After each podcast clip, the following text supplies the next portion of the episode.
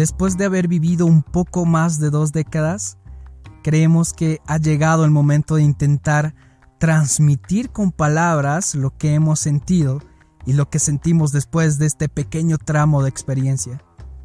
Sabemos que es difícil, pero a pesar de ello, vamos con el tercer episodio del podcast Adheridos Separados.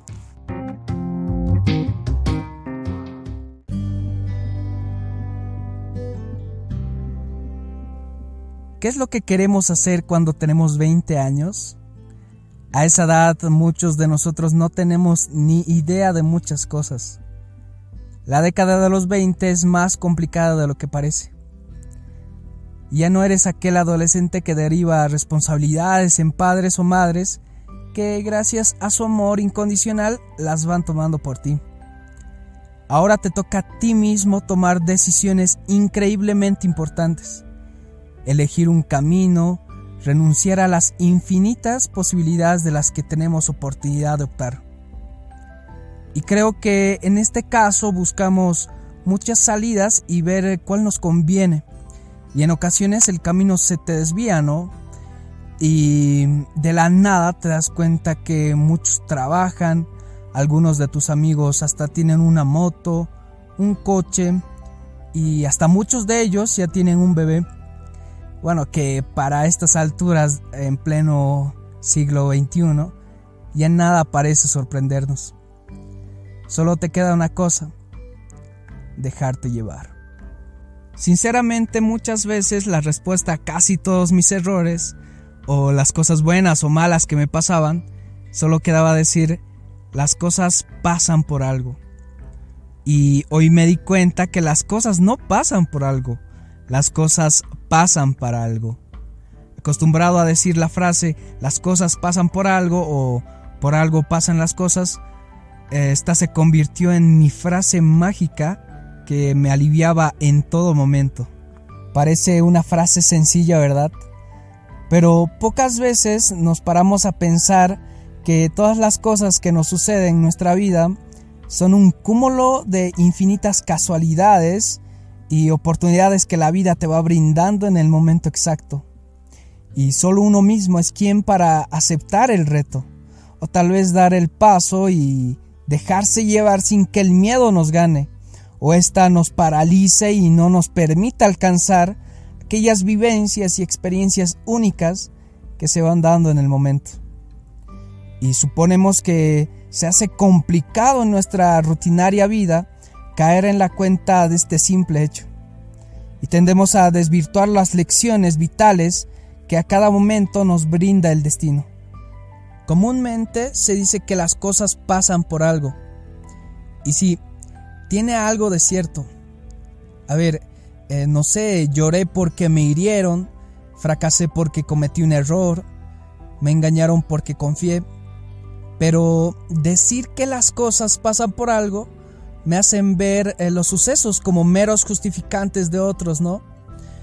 O casi casi eh, como excusas, no sé.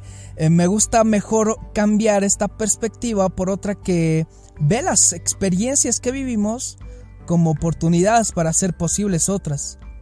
Y que dice que las cosas no pasan por algo, sino que más bien pasan para algo.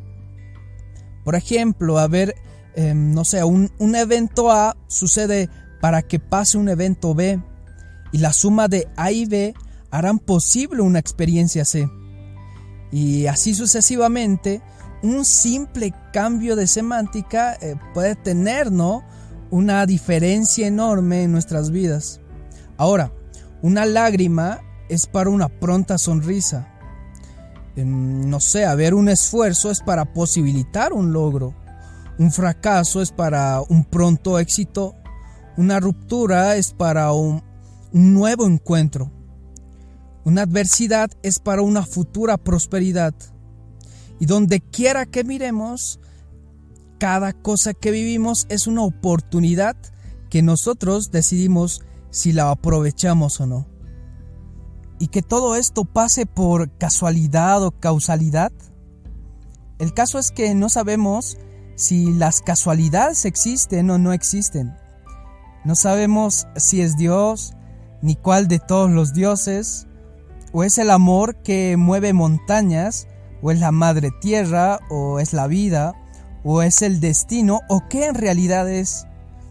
Pero tenemos claro que estamos aprendiendo a vivir, a abrir la mente, pero a pesar de ello, siempre la vida te va mostrando el camino de un modo u otro, eh, que te hace encontrar con personas increíbles en el recorrido del camino, que te muestra gente maravillosa y siempre, absolutamente siempre, te hace aprender. Aprender a conectarte con el mundo o abrir tu mente y a saber que cada momento está preparado para ti. A saber que cada persona encontrada a lo largo del camino estaba ahí para algo. Siempre para tener la certeza que todos ellos de un modo u otro suman.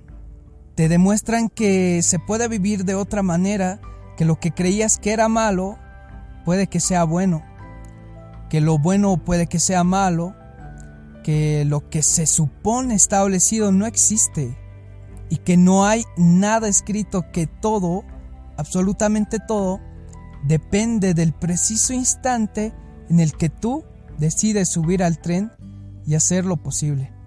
Por eso vive, experimenta, aquí o allá, solo o acompañado. Cada instante es vital, cada segundo, cada milésima. La vida está preparada para todo aquel que quiera vivirla. Eres capaz de todo y más los límites están donde tú decides ponerles fin. Y así como hay cosas que pasan para algo, está la otra cara de la moneda, las que no pasan.